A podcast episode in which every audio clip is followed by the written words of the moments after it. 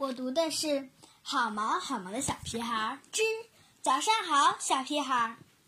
我分享这一个故事的理由是，小屁孩和这个小蚯蚓爬爬都非常的乖，可不像倒霉的弗兰博先生那样倒霉。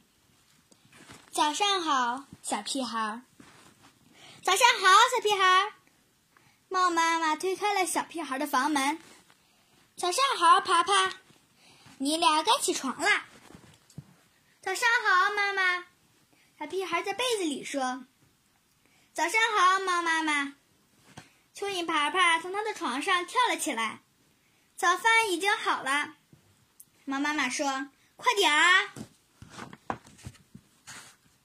小屁孩和爬爬往洗手间跑去，他们洗了脸，刷了牙。小屁孩还梳了梳头。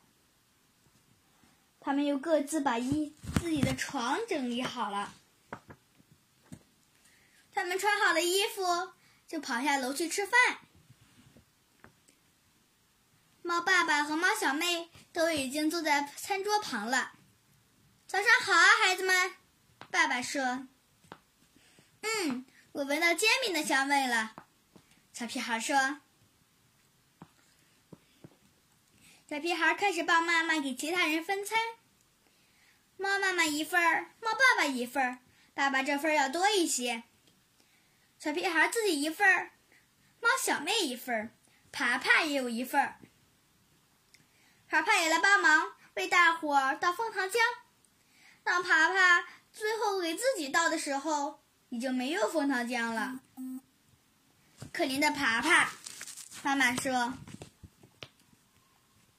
没关系的。”爬爬说。我喜欢煎饼的原味。吃完早餐后，小屁孩和爬爬一起把盘子和碗放到了水池里。猫爸爸看了看表，我们该出发了。猫妈妈和猫猫爸爸带上家里所有的人，当然也有包括爬爬，开车出门了。